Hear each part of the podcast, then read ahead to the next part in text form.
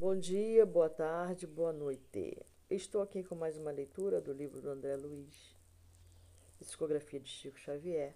O nome do livro que nós estamos lendo agora é Libertação, tá?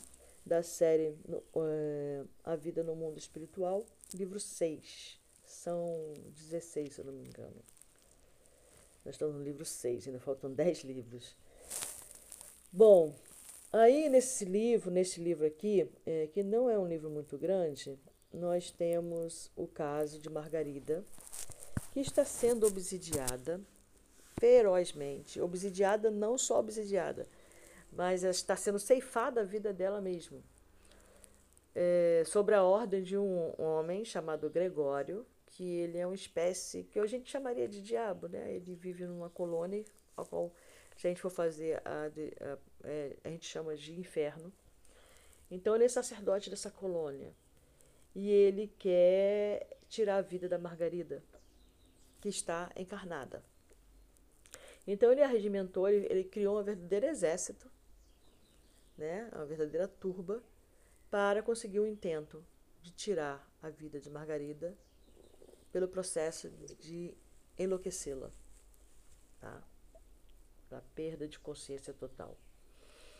É, então, o que acontece? É, Eloy, Gúbio e André Luiz. Gúbio está com os dois, Eloy e André Luiz, que estão seguindo, fazendo o que pode, e, ele, e eles conseguiram, né, nesse capítulo aí já em questão, no anterior, aliás, no décimo, eles conseguiram, é, junto de Gregório, que Gregório é, fizesse um trato com eles em que eles se infiltrassem em meio a essa turba, né, para tirar da frente deles elementos que atrapalhariam deles chegarem até Margarida, que está encarnada. Então, primeiro eles têm que fazer um trabalho no campo espiritual, né, no campo que a gente não vê.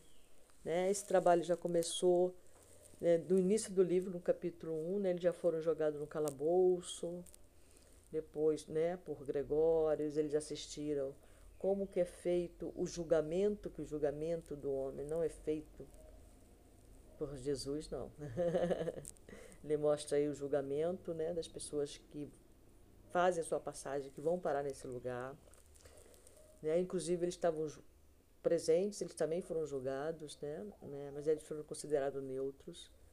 Até que eles conseguiram chegar a Gregório, e aí Gúbio teve um debate com o Gregório, não foi uma discussão, foi um debate com o Gregório, muito inteligente, por sinal, e conseguiu que Gregório permitisse que eles se infiltrassem no grupo, com o intuito de convencer alguns ali a mudar de lado, digamos assim, para que ele pudesse tirar aquele obstáculo da frente, né?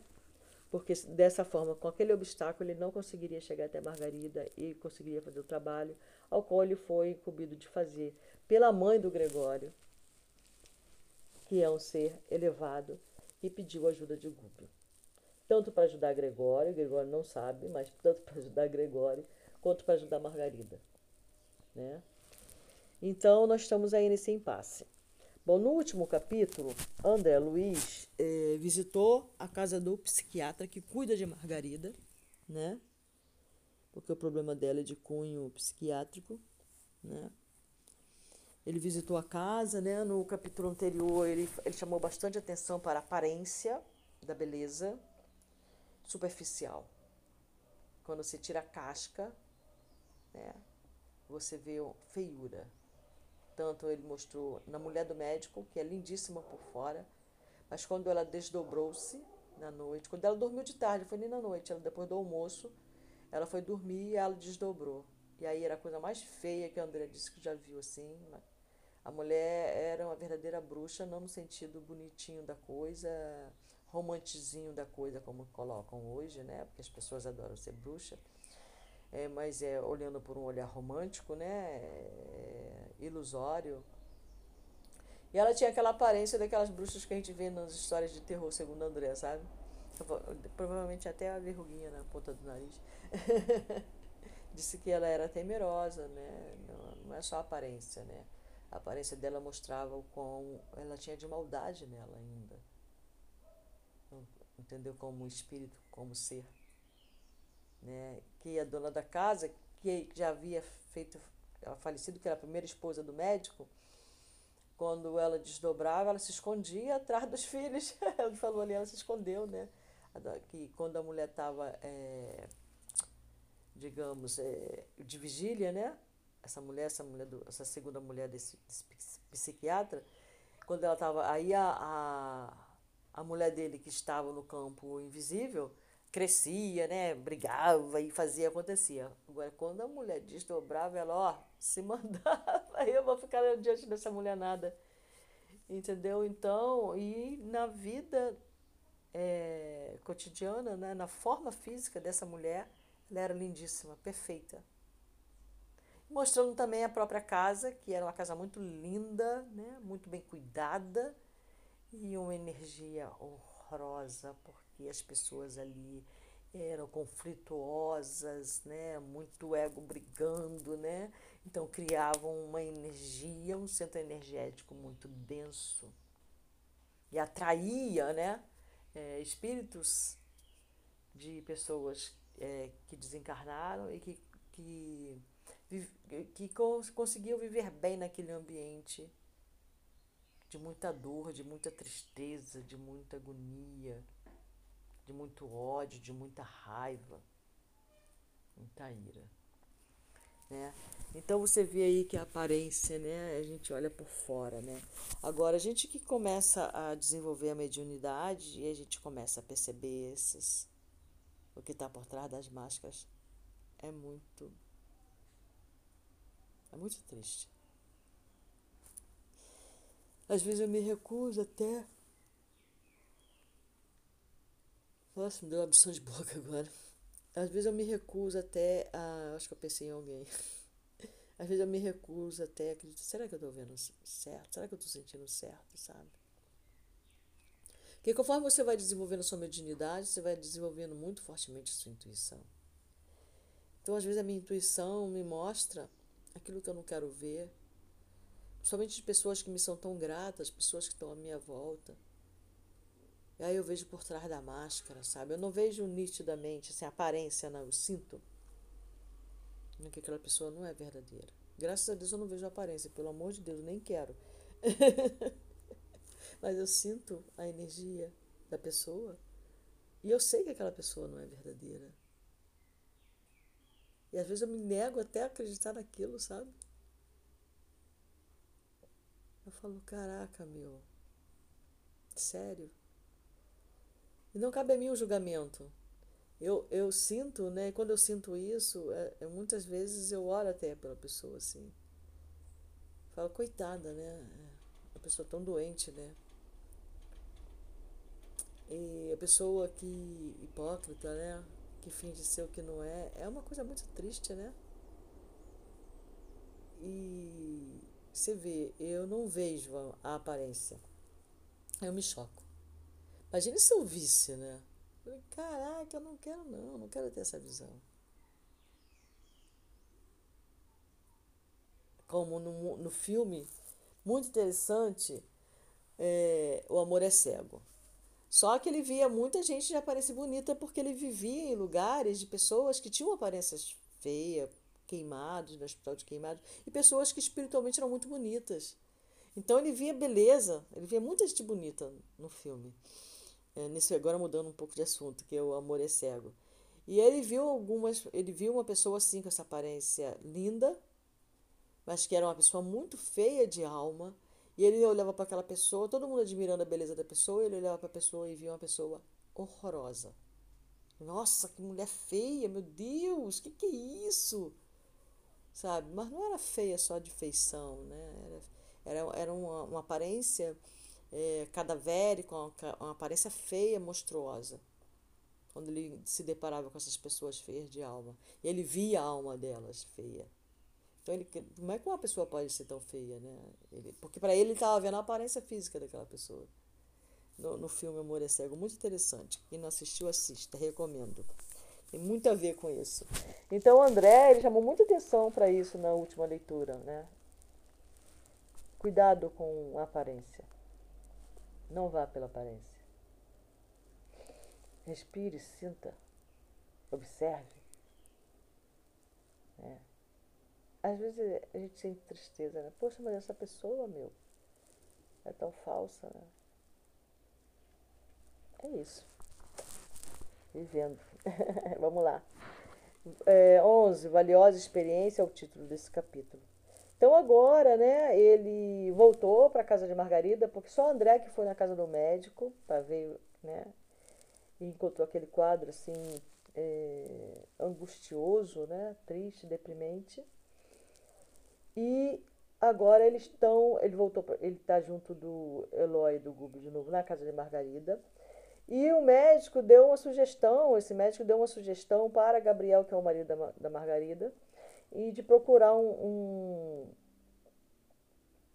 Bom, ele não deu a sugestão dele procurar esse professor em ciências psíquicas. Ele, ele deu a sugestão, André, de procurar ajuda no mundo espiritual, não só na ciência é, medicinal, tá bom? Que o caso dela seria de ajuda psíquica, de ajuda é, espiritual. E aí ele vai procurar esse afamado professor em ciências psíquicas, ao qual Gúbio não gostou nadinha, nadinha dessa procura. Por quê?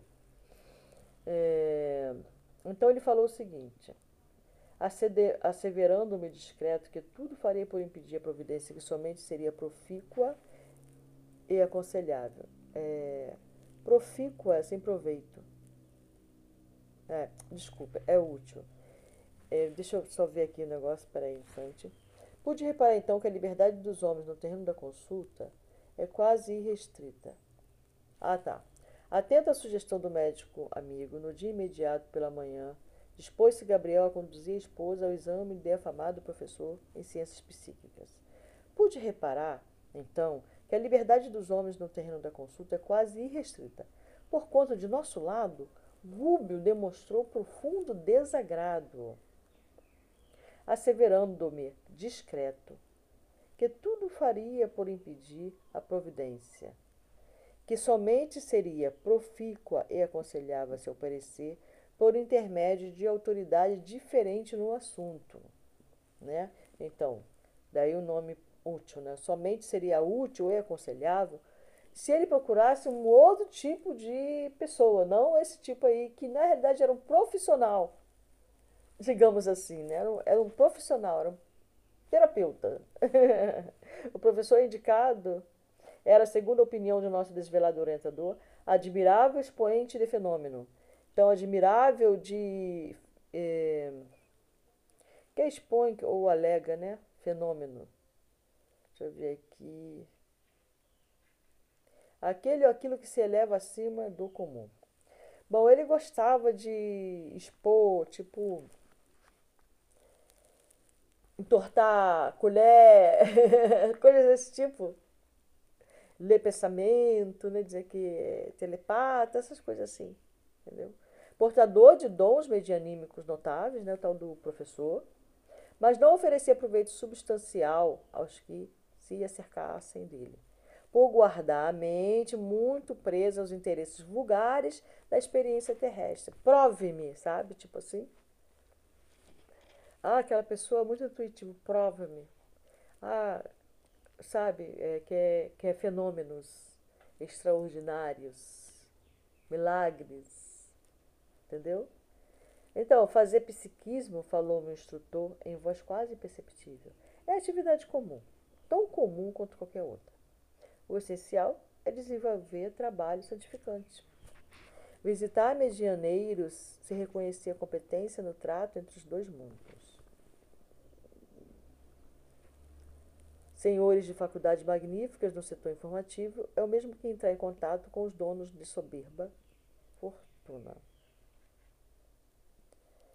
Se o detentor de tão grandes bens não se acha interessado em gastar os recursos que dispõe a favor da felicidade dos semelhantes, o conhecimento e o dinheiro apenas lhe agravarão os compromissos no egoísmo praticado, na distração inoperante ou na perda lamentável de tempo.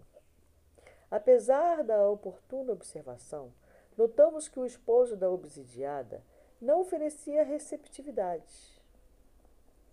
É o Gabriel. Mental, que nos favorecesse a modificação desejável. Então, o Gúbio tentou é, influenciá-lo para que ele procurasse um outro medianeiro. É. Mas, como a mente dele estava muito fechada, ele não tinha um mínimo de receptividade né, do mundo espiritual, de quem quer que seja, ele não conseguiu é, o intento. Porque Gabriel não sabia cultivar a meditação. Embora visivelmente preocupado, comentou o orientador, de qualquer modo aqui nos achamos para ajudar e servir. Acompanharemos o casal nessa nova aventura. Então, independente, ele tentou né, influenciar, Gabriel não conseguiu. Então ele vai ver até onde vai essa história, né? Que momento ele vai poder interferir. Em breve tempo estaríamos em contato com o psiquista lembrado, tal do professor. Com muito interesse, como quem sabia de antemão os sucessos que se desdobrariam, Saldanha acompanhou as mínimas providências, sem desagarrar-se da jovem senhora. Saldanha é o líder da turba que persegue Margarida e que está quase conseguindo tirar a vida da Margarida. Alguns minutos antes das onze do dia, encontrávamos todos em vasto salão de espera, aguardando a chamada. Mais três grupos de pessoas ali se congregavam em ansiosa espera. Demorava-se o professor em gabinete isolado, atendendo a enfermo mental que se revelava de longe pelas frases desconectas que proferia em alto. Então aqui eles, chegaram lá, ele estava atendendo essa pessoa. É. Esse enfermo mental. Reparei que os presentes se faziam seguidos de grande número de desencarnados. Para definir corretamente, a casa inteira mais se assemelhava a larga colmédia de trabalhadores sem corpo físico. Entidades de reduzida expressão evolutiva iam e vinham prestando pouca atenção à nossa presença. Em vista da férrea disposição de Saldanha, no sentido de manter Margarida sob severa custódia pessoal, o nosso instrutor, alegando interesse na sondagem do ambiente, afastou-se um tanto em nossa companhia, detendo-se no exame acurado dos consulentes. Lembre-se que Gúbio, Eloy e André Luiz estão infiltrados, então ele tem que ter muito cuidado nos movimentos que eles fazem. E Saldanha ali é o líder, então ele respeita o líder Saldanha. Não interessa quem seja Saldanha. Interessa que ele está infiltrado ali, né? mesmo ele sendo um espírito elevado, ele apagou essa, esse magnetismo dele, ele diminuiu, ele densificou, ele colocou no nível, né? se protegendo, é claro. Em vista da férrea disposição de Saldanha, no sentido de manter Margarida sob severa custódia pessoal. O nosso. Ah, tá, já vi isso. Acercamo-nos de acolhedora poltrona, em que um cavaleiro da idade madura, dando mostras de evidente moléstia nervosa, permanecia ladeado por dois rapazes. Suor frio lhe banhava a fronte e extrema palidez com traços de terror. Lhe exteriorizava a lipotimia. Lipotimia é a perda de consciência revelava-se torturado por visões pavorosas no campo íntimo, somente acessíveis a ele mesmo. Registrei as perturbações cerebrais e vi, sob forte assombro, as várias formas ovoides, escuras e diferenciadas entre si, aderindo-lhe à organização perispirítica. Essas formas ovoides, André fala, acho que no antepenúltimo capítulo, ante-antepenúltimo, acho que quatro capítulos atrás, estamos no 11, né? 10, 9, 7, 6, no capítulo 6, se eu não me engano, ele fala sobre o ovoide, tá bom? Se você quiser saber um pouquinho mais sobre isso. É, Achava-me interessada em que o nosso instrutor se pronunciasse. Gube observava-o meticulosamente, de certo nos preparando valiosos ensinamentos. Transcorridos alguns instantes, falou-nos em voz sumida. Vejamos aqui calamidades fisiológicas podem os distúrbios da mente conduzir um homem. Temos sob nosso olhar, um investigador da polícia em graves perturbações. Não soube deter o bastão da responsabilidade. Dele abusou para humilhar e ferir. Aí ele está lendo, né? André está falando sobre esse, esse senhor né, de meia idade que estava na poltrona, né, em que ele, ele viu é, várias formas ovoides aderidas à organização perispirítica. Então, Gubi agora está falando sobre ele, o que ele está vendo. Ele faz uma ausculta, que eles chamam, tá? Temos, sob o nosso olhar, um investigador da polícia. Então, esse homem é um investigador da polícia, que está sentado na poltrona. Em graves perturbações. Não soube ele, não soube deter o bastão da responsabilidade. Abusou para humilhar e ferir. Abusou desse bastão, esse bastão é o poder, né? Ele está se referindo ao poder. Tá bom? A insígnia, esse bastão, na realidade, é a insígnia de marechal do exército. Tá bom? Nesse caso aí não soube deter o bastão da responsabilidade.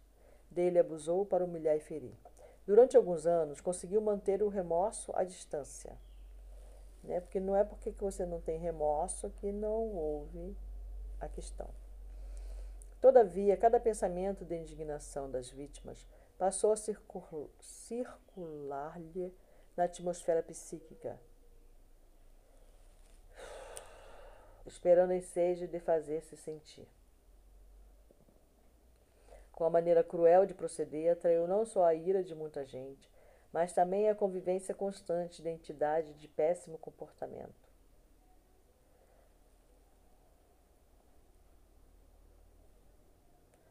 que mais lhe arruinara o teor de vida mental.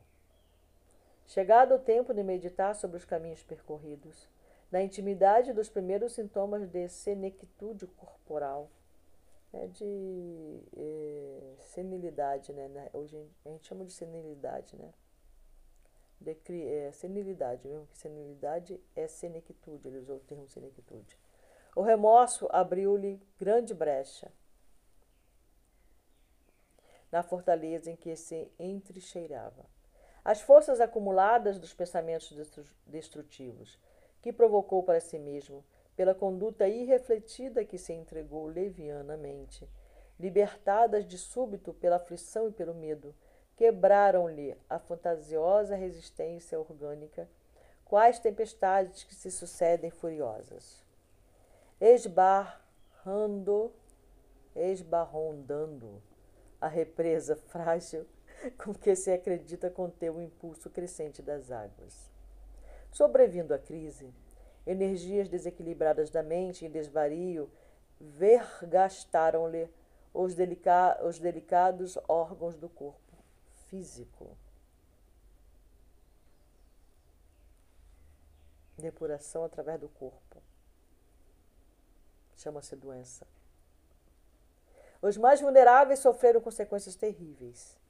Não apenas o sistema né, do, do, dos órgãos, né, não apenas o sistema nervoso padece tortura incrível. O fígado traumatizado inclina-se para a cirrose fatal. Sentindo-nos as, sentindo as interações silenciosas do olhar contra a solução possível naquele enigma doloroso, né, porque eles são é, espíritos recém-passados, né, apesar de que André, eu acho que já tem uns três anos que está no nosso lar, fazendo esse trabalho, ele ainda está muito ligado às emoções e os sentimentos, é, os sentidos do corpo ainda, né? Atormentado pelo que fez e pelo que tem sido, este, aí ele fala, né? Este amigo, no fundo, está perseguido por si mesmo. Atormentado pelo que fez e pelo que tem sido. Só a extrema modificação mental, só a extrema modificação mental.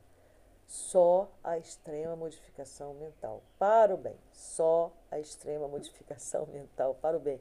É importante repetir isso, sabe? Eu estou repetindo isso para mim, para você. Cara, se não houver reforma íntima, se não houver modificação no pensamento, não tem nada que você faça que vá acontecer algo de fato. Você só vai ficar rodando, rodando, rodando, rodando. Não comendo o próprio rabo, não, tá? Comer o próprio rabo como Ouroboros é evolução. Aí, no caso, sem comer o próprio rabo. vai ficar rodando, rodando numa roda de sansara sem parar. Vai ficar ali, sabe aquela roda do ratinho? Sabe aquele, aquela, aquela brincadeira do ratinho que fica ali? É assim. Enquanto não olhar para si mesmo, enquanto não tiver o auto-olhar, enquanto não tiver empatia por si, piedade por si, misericórdia por si, amor por si.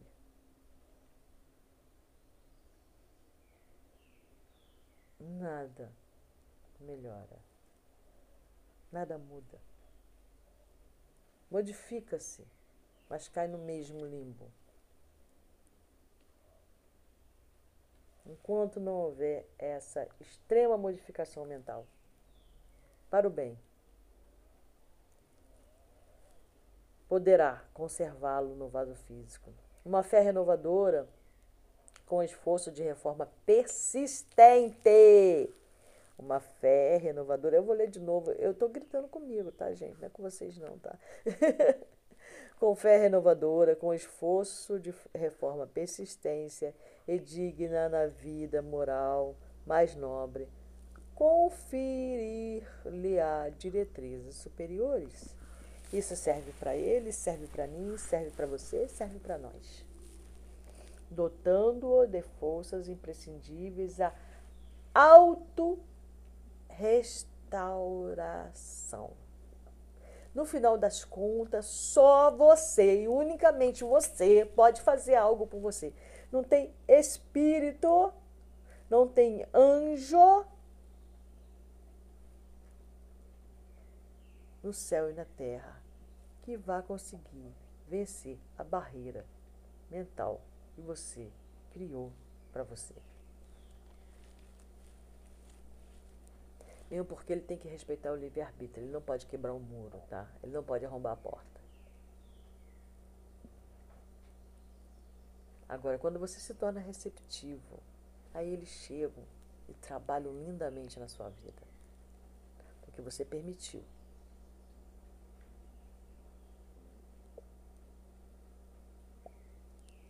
Aí eles até te ajudam a fazer a reforma. Não, você não vai fazer isso sozinho. Não precisa fazer isso tudo sozinho, na marra, não. Falar, caraca, eu quero muito fazer essa reforma, cara. Eu quero muito ter esse arrependimento. Eu quero muito reconhecer isso. Eu quero muito sentir remorso e arrependimento sincero por causa disso. E aí eles vêm e te ajudam a você fazer a sua parte. Deu para entender o que é não estar só? É isso. Não é não estar só para ameaçar outras pessoas que fazem mal, né? Ah, o karma vai te pegar. Cuidado com o karma. ah, o karma vai pegar aquela pessoa. às, vezes eu, às vezes eu leio algumas coisas assim no Instagram, aí eu. Caraca, a pessoa está desejando mal ao outro. Ela fala que o karma vai te pegar, mas no intuito de destruição, né? Como se o karma fosse uma coisa ruim. Na realidade é uma benção. Tudo depende de como você vê, né? A coisa. Bom, vamos lá. Um dia a gente estuda um pouco mais sobre karma. a gente já está estudando, né? Permanece dominado, que você vê aqui, ele é, não está sendo torturado, ou é, é, esses ovoides estão grudados no perispírito dele, qualquer coisa que o valha, por vida passada, não. É no presente dele por coisas que ele fez no presente. E ele eh, teve a graça de viver até a velhice. Olha isso. Olha aí a velhice, a, senic, a senectude, né, como ele falou. Ele teve a benção, a graça de viver até a velhice, para dar tempo deles entender o processo das coisas que ele fez e o que o levou a esse estado em que ele se encontra. ele tem chance ainda, porque o ideal é você começar a sua reforma aqui. Enquanto você está nesse corpo físico. Nossa, é sensacional. Não deixa para depois, que é mais difícil.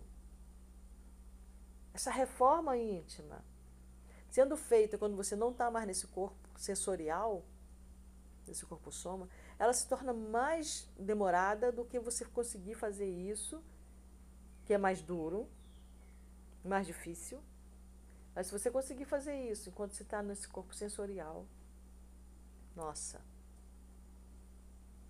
E é isso que significa você chegar até uma idade mais velha. É uma benção.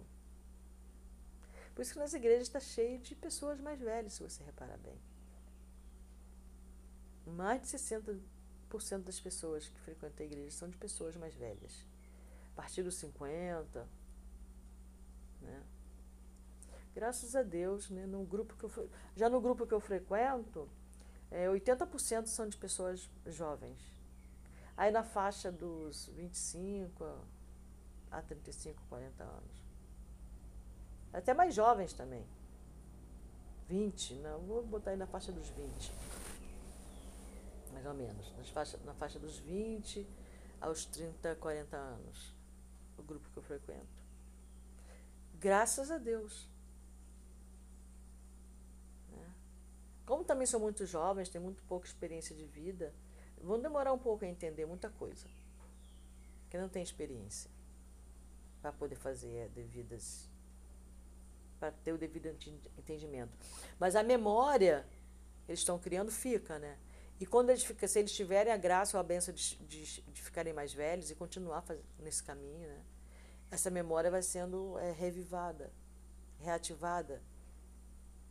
Aí vão, nós vamos ter aí um grupo de pessoas mais velhas, bastante sábias. Vai ser muito legal. Eu não vou estar aqui para poder presenciar isso. Eu acho. Mas é isso, não deu para entender? Então, quanto mais jovem você entende que você precisa procurar as vias do conhecimento espiritual, do desenvolvimento espiritual, do desenvolvimento mediúnico, é, nas, nas casas de Umbanda, né, de Espiritismo, tem, tem bastante pessoas jovens. Mesmo porque é, nessas casas, então, as pessoas acham que as pessoas velhas têm que se aposentar, não serve para nada, né? Já está velho, vai, ter, vai oferecer o quê, né? infelizmente. Ah, vamos, vamos, vamos voltar ao assunto. Permanece dominado pelos quadros malignos que improvisou em gabinetes isolados e escuros. Permanece dominado pelos quadros malignos que improvisou em gabinetes isolados e escuros, pelo simples gosto de espancar infelizes. A pretexto de salvaguardar a harmonia social. A memória é um disco vivo e milagroso. Eu acabei de falar sobre a memória, né? A memória é um disco vivo e milagroso. Nossa, esse ensinamento é profundo, gente. Já pararam para pensar no que vocês estão escutando? Fotografa as imagens de nossas ações e recolhe o som de quanto falamos e ouvimos. Olha isso, que coisa fantástica e temerosa ao mesmo tempo, né? Outro dia eu estava pensando sobre a memória, né? Então eu estava vivenciando uma, um momento, eu falei, caraca, eu estou criando novas memórias, né? Memórias felizes. Também é bom você prestar atenção nessas memórias, né? para aqueles momentos difíceis que você passa, você vai lá naquela memória alegre, naquela memória, naquele momento, e você joga aquela imagem diante daquela dificuldade. E aquela dificuldade ser amenizada, sabe? É um sopro de felicidade, assim. Por intermédio da memória, somos condenados ou absorvidos dentro de nós mesmos. Então, nós somos os nossos próprios juízes, é o que ele está falando. O assunto era sedutor, mas talvez para não acordar demasiada atenção em Saldanha e em outros espíritos menos educados que nos contemplavam curiosamente, Gubio passou a reparar conosco outro caso. Então, onde já estavam se demorando muito ali, né? Gubio devia estar falando baixinho e tal, para não chamar a atenção, porque eles estavam todos com a atenção voltada para Margarida, Mas como eles estavam demorando muito ali diante daquele, daquele marechal, eles começaram, o que eles estão, fazem ali, né? Começaram a ficar curiosos, aí, opa, vamos, vamos ser descobertos em nosso disfarce.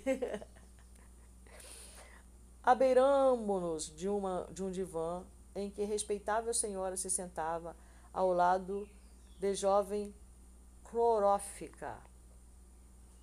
Que, que vinha a ser uma clorófica? Vamos ver o que, que é. Clorófica é que apresenta clorose, anemia.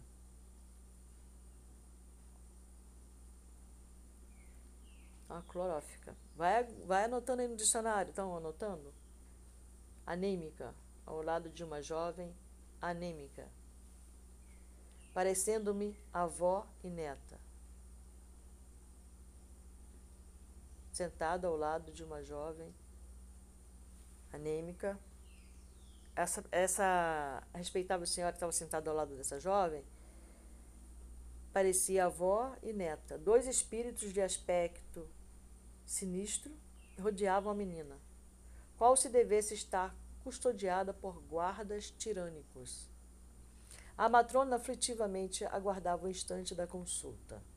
A jovem, que proferia disparates, não falava por si.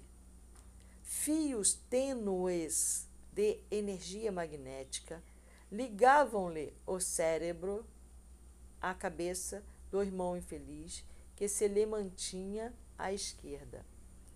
Então, essa jovem né, que acompanhava, né, ela não sabia se era a avó da menina. Né? É, Achava-se absolutamente controlada pelos pensamentos dele, a maneira de magnetizado e magnetizador. É, em outro instante, André já havia falado sobre isso, nesse né, tipo de obsessão. Né? É, isso aí é. Como é que se fala? É possessão. É possessão. É quando o espírito toma posse do, do encarnado, do, da, da, da, do campo mental do encarnado. Então o encarnado passa a falar de acordo com ele, fa fala, faz coisas, sabe? Tudo bem, como se fosse uma marionete, vira uma marionete. A doente ria sem propósito e conversava a esmo, reportando-se a projetos de vingança com todas as características de idiotia e inconsciência. Gubo examinou-a com a atenção habitual e informou. Encontramos aqui doloroso drama do passado. Aqui já é algo referente à vida passada. Era o caso do Marechal. A vida não pode ser considerada na conta estreita de uma existência carnal. Abrange a eternidade. É infinita nos séculos infinitos. Esta menina comprometeu-se gravemente no pretérito. Então vamos à história da menina. Desposou um homem e desviou-lhe o irmão para vicioso caminho. O primeiro suicidou-se e o segundo asilou-se no fundo vale da loucura. Ei-los presentemente, ao lado dela, pela deplorável vindita. Vindita aqui é vingança. É um termo para vingança. Na atualidade, a avózinha preparou-lhe um casamento nobre, receando deixá-la no mundo entregue a si própria. Entretanto, em vésperas de concretização do plano benéfico, ambas as vítimas de outro tempo, mentalmente cristalizadas no propósito de desforra, buscam impedir-lhe a união esponsalícia. O ex-marido ultrajado, em fase primária de evolução, ainda não conseguiu esquecer-lhe a falta e ocupa-lhe os centros da fala e do equilíbrio. Enche-lhe a mente de ideias dele, subjugando, subjuga e requisita-lhe a presença na esfera em que se encontra. Permanece a pobrezinha saturada de fluidos que não lhe pertencem, certamente já peregrinou por diversos consultórios de psiquiatria sem resultado e vem aqui procurando socorro. Encontrará remédio adequado? interrogou Eloy, sob forte pressão.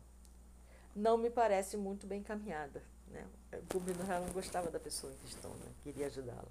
Elucidou o nosso dirigente, sem presunção. Exige renovação interior. De novo, exige renovação interior. Ao que eu acredito, não obterá nesta casa, senão ligeiro paliativo. Em casos de obsessão como este, em que a paciente ainda pode reagir com segurança, faz-se indispensável o curso pessoal de resistência. Não adianta retirar a sucata que perturba o imã, quando o próprio imã continua atraindo a sucata.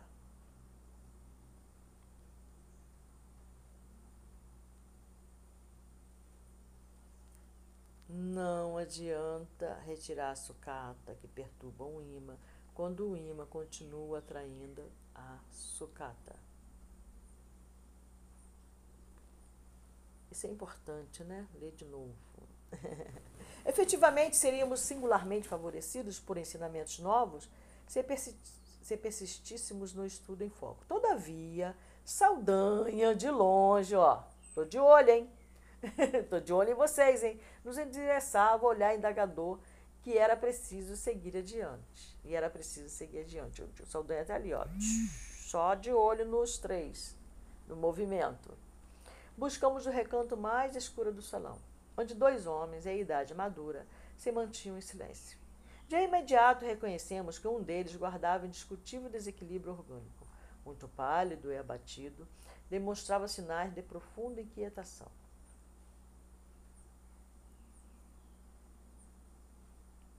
Junto deles se encontrava uma entidade desencarnada de humilde aspecto.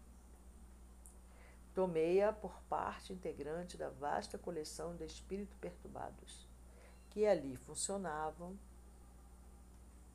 Entretanto, com agradável surpresa para mim, dirigiu-se a Gúbio, exclamando de maneira discreta.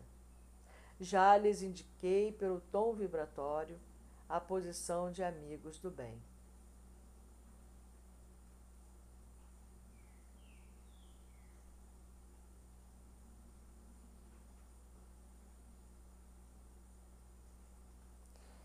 Indicando o enfermo, acentuou: Venho aqui na defesa deste amigo.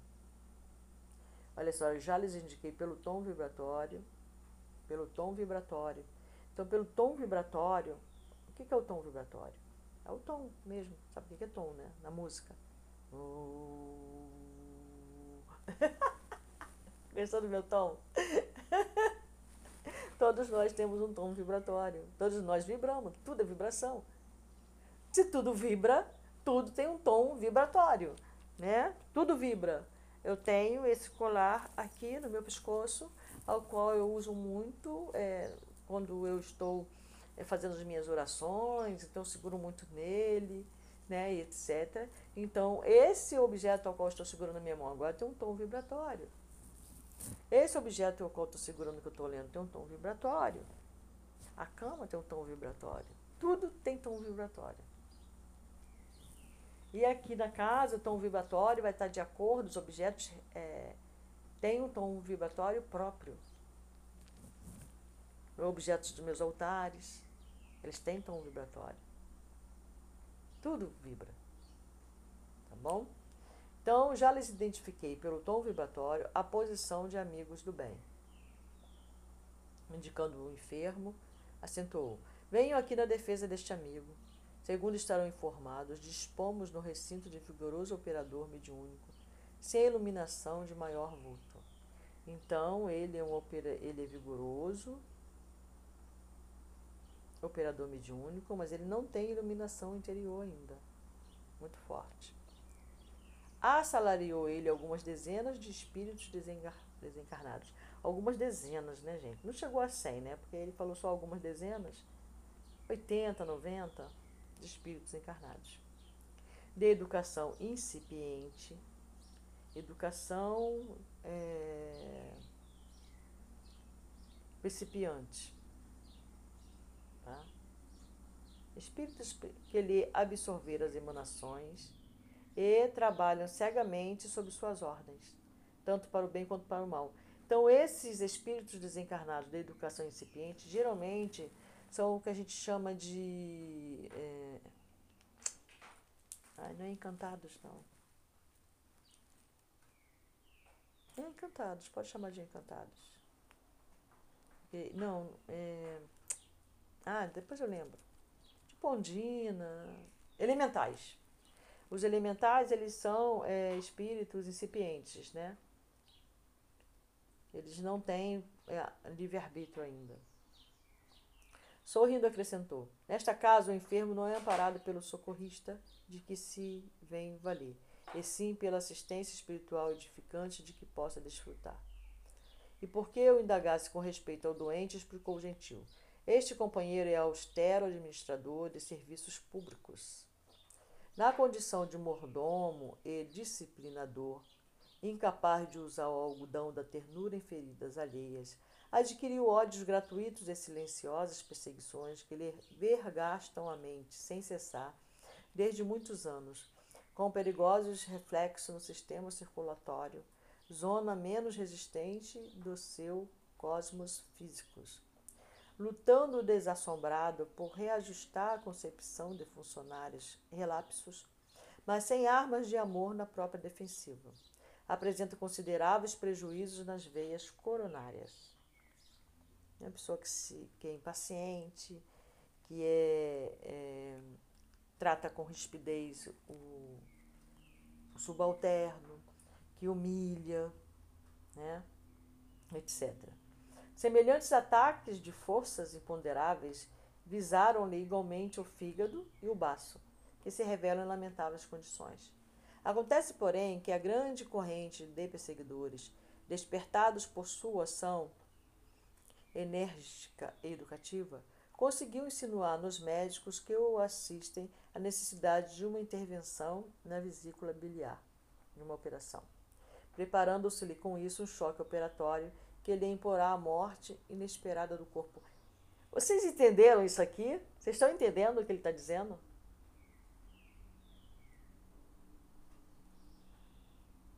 Eu vou ler de novo. Tá? Acontece, porém, que a grande corrente de perseguidores, despertados por sua ação enérgica e educativa, conseguiu insinuar nos médicos que o assistem a necessidade de uma operação, uma intervenção na vesícula biliar. Por quê? Preparando-se-lhe com isso um choque operatório que lhe imporá a morte inesperada no corpo.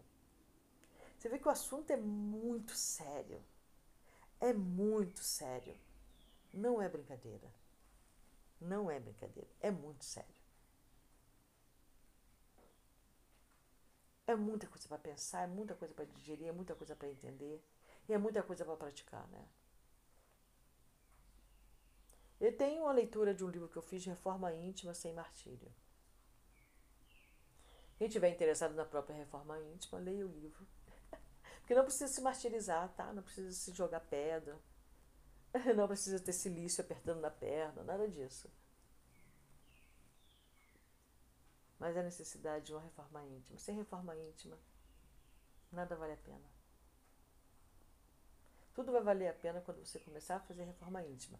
Mesmo que você não faça reforma íntima, mas esteja. Bom, a partir do momento que você começa a se interessar por coisas de religiosidade, né? Em que você vai a alguma casa é, que pratique a religião, que vai te ajudar a desenvolver essa religiosidade, que vai te ajudar a se religar com o seu Criador. Né? Religião significa religare, né? A te reajustar, a te religar. Você vai começar a fazer uma reforma íntima. E quando você começar a frequentar essa casa, por exemplo, você vai começar a sentir angústia, tristeza. Você não vai saber de onde está vindo. Aí você começa a se martirizar e a tendência muitas vezes é se afastar. Ah, eu estou indo nesse lugar, não está me fazendo mal, não, pô, não está fazendo bem, não, estou me sentindo triste, estou me sentindo assim, estou me sentindo assado porque a reforma vai vindo e é dolorosa.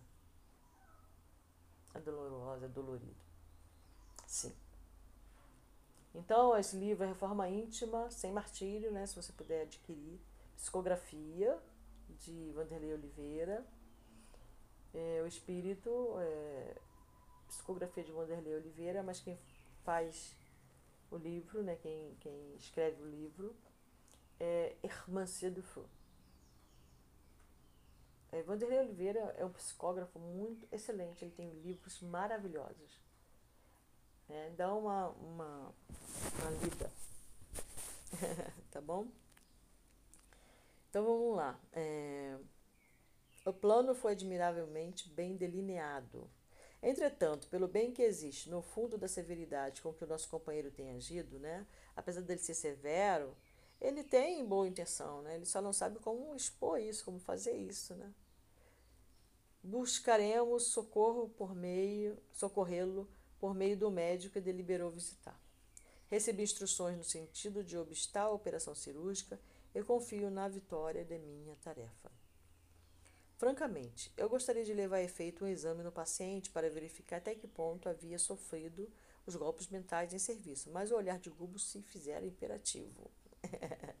André pensou, ah, vamos ficar mais um pouquinho para escutar, né? Então você tem que saber quando você quer saber sobre aquilo, quando chega no nível de fofoca, digamos assim, qual o interesse, né? O que, que vai acrescentar mais, né? Já sabe né, o que foi delineado e já sabe que ele recebeu, está recebendo ajuda. Cabia-nos a execução de deveres importantes e precisávamos retornar ao Saldanha. O problema de Margarida era complexo e competia-nos enfrentar-lhe a solução, de ânimo firme. Obsessor da infortunada senhora, sentindo-nos o concurso espontâneo, acolheu-nos sem desconfiança. Assumindo áreas de pessoa superinteligente, comunicou ao nosso instrutor que resolvera solicitar a neutralidade dos servos espirituais do professor presente. Com fina sagacidade, asseverou que era necessário evitar a piedade do médium e confundir-lhe as observações por meio de todos os recursos possíveis. Viu como o mal trabalha? Em seguida, e o bem, né? A gente vê aí, a gente vê como o mal trabalha, você vê que coisa, né? A coisa muito mais profunda, mas muito mais além do que a gente sequer pode imaginar. Em seguida, a elucidação que me surpreendeu rogou a presença de um dos colaboradores mais influentes e apareceu diante de nós a esquisita figura de um anão de semblante enigmático e expressivo. Expedito, Saldanha pediu-lhe cooperação sem rebuços, esclarecendo que o operador da casa não deveria penetrar o problema de Margarida da intimidade. Prometia-lhe, em troca do favor, não só a ele, mas também a outros auxiliares no assunto, excelente remuneração em colônia não distante descreveu-lhe com largas promessas quanto lhe poderia proporcionar em regalo e prazeres no cortiço de entidades perturbadas, ignorantes, onde conheceramos Gregório. O serviçal manifestou-lhe um disfarçado contentamento e assegurou que o médio não perceberia patavina. Com justifica justificada curiosidade, acompanhei o desenrolar dos acontecimentos. Eu também estou muito curiosa. Eu ia parar a leitura aqui, mas não vou não. Logo à entrada do gabinete, é, percebi que a oficina não inspirava segura confiança. O professor, né, psíquico, pôs-se imediatamente a co combinar o preço do trabalho de que se encarregaria, exigindo adiantamento de Gabriel, significativo pagamento. O intercâmbio ali entre as duas esferas se resumia a negócio tão comum quanto outro qualquer. Sem detença, reconheci que o médio se podia controlar de algum modo, os espíritos que se alimentavam de seu esforço era também facilmente controlado por eles. O recinto jazia repleto de entidades em fase primária de evolução.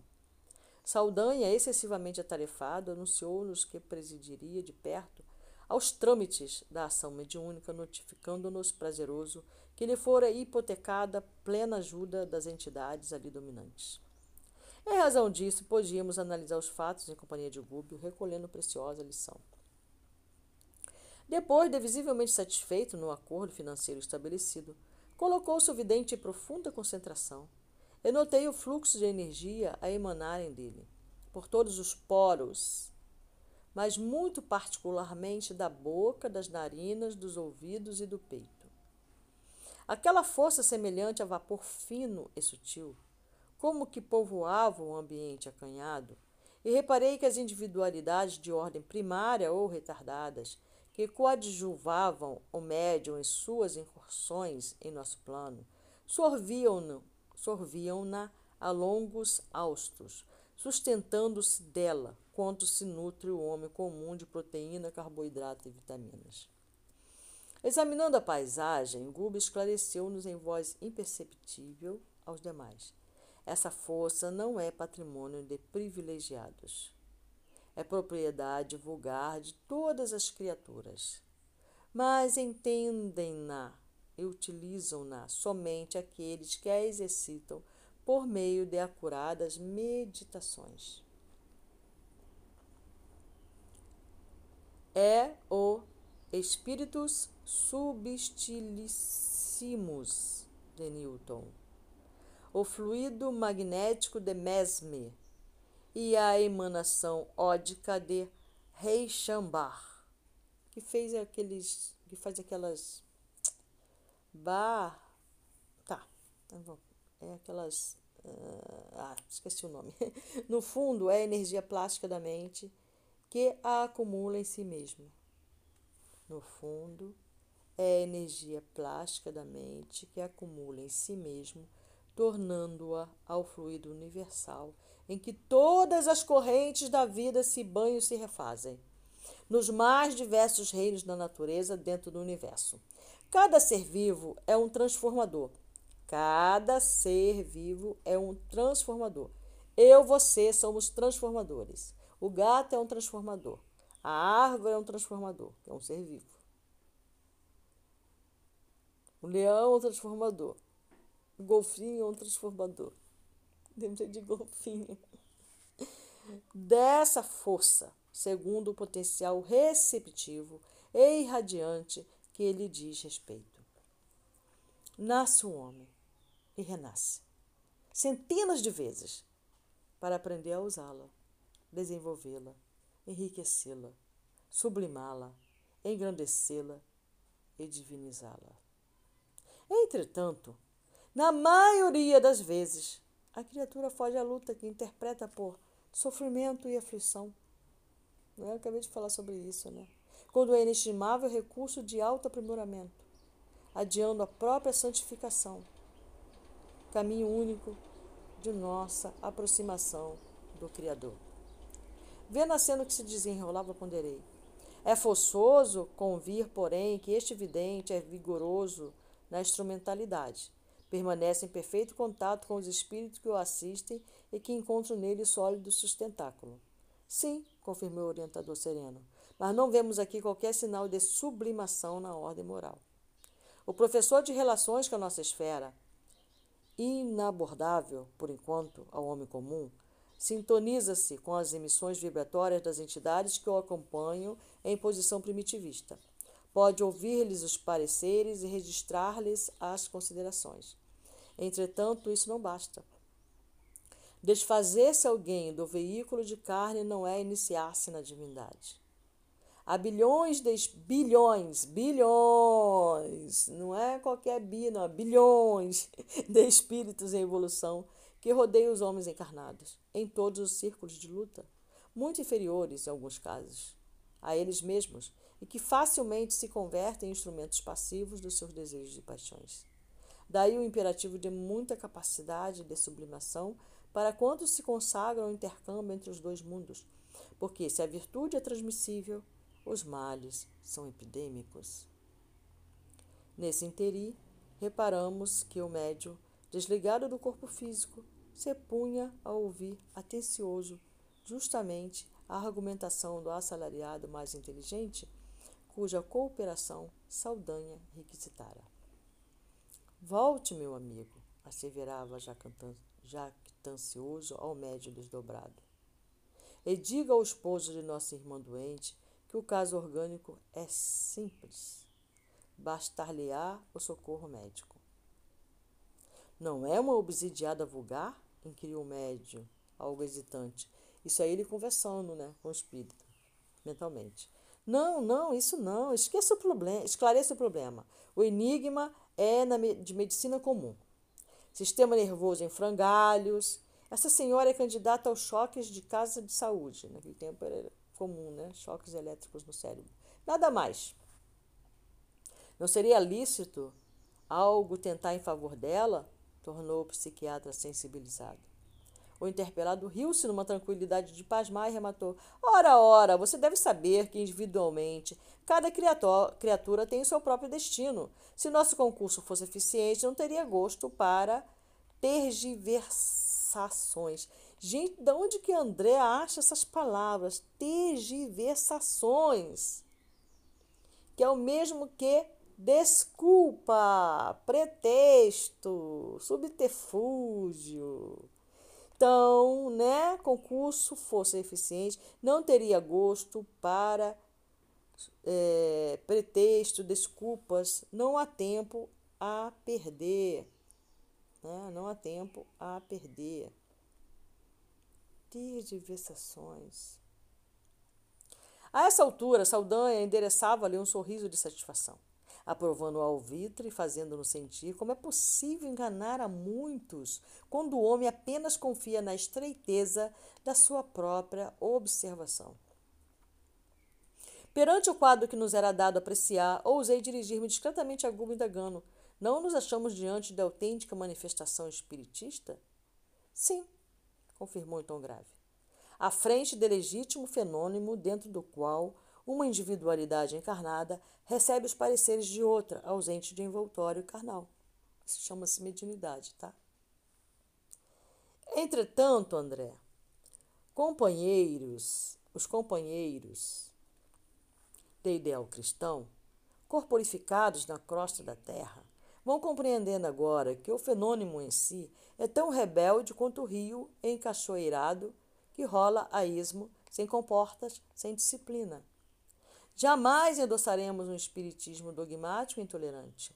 É imprescindível, porém, que o clima da prece, da renúncia edificante, do espírito de serviço e fé renovadora, por meio de padrões morais nobilitantes, constitua a nota fundamental de nossas atividades no psiquismo transformador, a fim de que nos encontremos realmente no serviço da elevação para o Supremo Pai.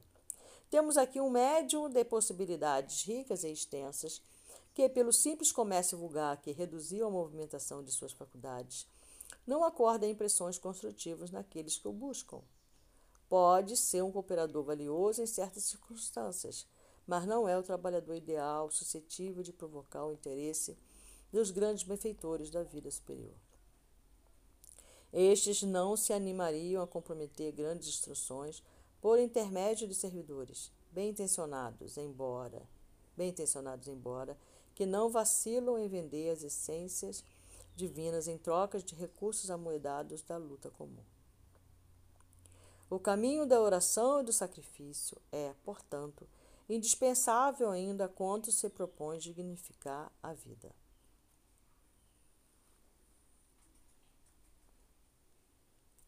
A prece sentida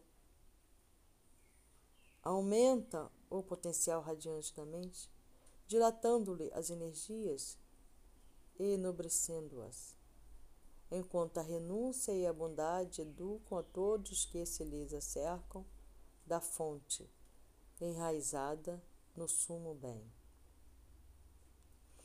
Não basta dessa maneira exteriorizar a força mental de que todos somos dotados e mobilizá-la. É indispensável, acima de tudo, imprimir-lhe direção divina. É por essa razão que pugnamos pelo Espiritismo com Jesus. Única forma de não nos perdermos em ruinosa aventura. Compreendi os preciosos argumentos do instrutor, pronunciados à minha voz, extremamente impressionado, guardei respeitoso silêncio. O vidente retomou a gaiola física, finalizando a operação simplesmente técnico-mecânica de contato com a nossa esfera, sem qualquer resultado no capítulo de elevação espiritual que lhe melhorasse o ambiente. Abriu os olhos, reajustou-se na cadeira e informou a Gabriel que o problema seria solucionado com a colaboração da psiquiatria. Comentou a situação precária dos nervos da doente e chegou a indicar um especialista de seu conhecimento para que o novo método de cura fosse tentado. O casal agradeceu comovidamente. Enquanto se articulavam as despedidas, o professor recomendou à enferma resistência e cautela ante os estados mentais depressivos. A jovem senhora recebeu as observações com desencanto e a dor de quem se sente alvejado pelo sarcasmo e partiu. Saldanha, à nossa vista, abraçou os cooperadores que tão bem haviam desempenhado a deplorável tarefa Combinou ocasião de encontro amistoso a fim de comemorarem o que se lhes figurava significativo triunfo, e em seguida notificou-nos em voz firme: Vamos, amigos. Quem começa a vingança deve marchar seguro até o fim. Endereçou-lhe Gúbio triste sorriso, com que disfarçava a aflição extrema, e acompanhou humildemente.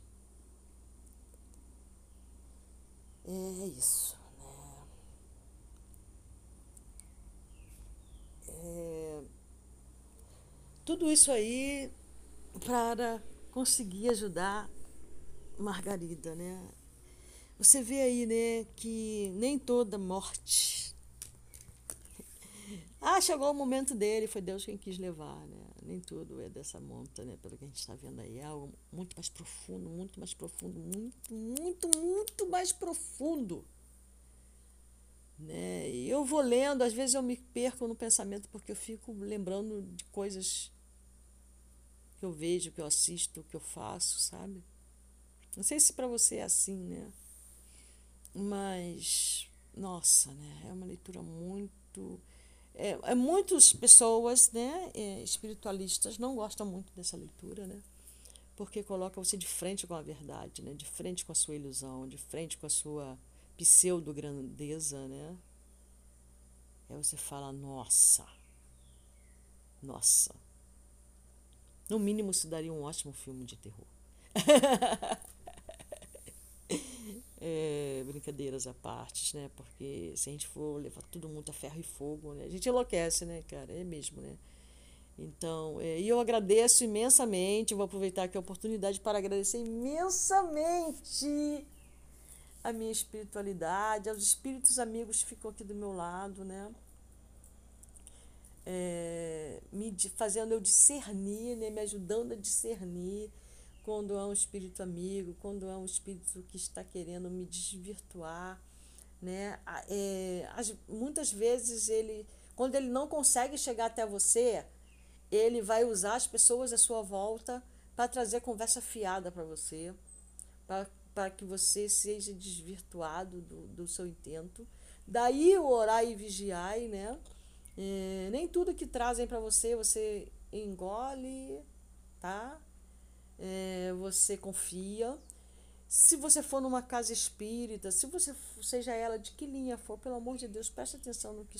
Não acredite em tudo que ouve. Tá bom? É, pede ao seu guia ao seu amigo, ao seu amigo que te ajude a discernir o que você vai escutar. Que você tenha audiência. Que seu canal auditivo, seu entendimento se abra para que você saber que o que você está ouvindo, que está sendo trazido para você é verdade ou não.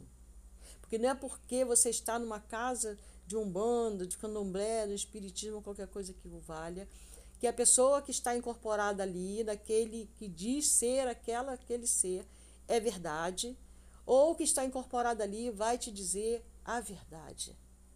E simplesmente a verdade. Tenha muito atento, seja muito atento a essas coisas. E na cerimônia da Ayahuasca também. Né? Nós estamos ali num campo aberto, nós estamos num terreiro, nós estamos ali, se você está me ouvindo, você participa de cerimônia, presta muita atenção, se proteja muito, chama muito a sua espiritualidade antes de você tomar, abrir esse campo, antes de você tomar o chá sagrado, o vinho sagrado, você fecha, peça muita proteção, faça trabalhos mesmo de proteção para você. E presta bastante atenção, porque vem muito espírito debochado, espírito espivitado, espírito mal intencionado, que vai até criar admirações, né? que vai mexer com a sua vaidade, né? Às vezes eu vejo muito isso, né? No final. Ah, vaidade, né? Do que você viu, né? Do que você presenciou, né? E aí você fica todo bobo, vaidoso, envaidecido. E você fala e tem aquele outro que não viu nada disso, que sente humilhar. Por que, que ele viu e eu não vi? Sabe? Então começa ali uma disputa de ego no final. Que assim, impressionante. Você fica de longe observando e fala, uau! Mas é normal também, sem crítica, sem. Isso é, faz parte, é inerente, né? Mas quando você está lá na cerimônia, tem muito espírito obsessor, muito espírito debochado muito espírito que não acredita na própria cerimônia, muito espírito que não acredita em você. Pode se aproximar e fazer você acreditar coisas que não são reais. Então, antes de mais nada, quando você for para uma cerimônia, você peça discernimento. Que você tenha discernimento para você separar o joio do trigo, do que é real, do que não é real. E não queira entender com sua mente racional o espiritual, tá? Porque você não vai conseguir. tá bom? Então é isso, meus queridos, minhas queridas. Devo deixar aí mais uma leitura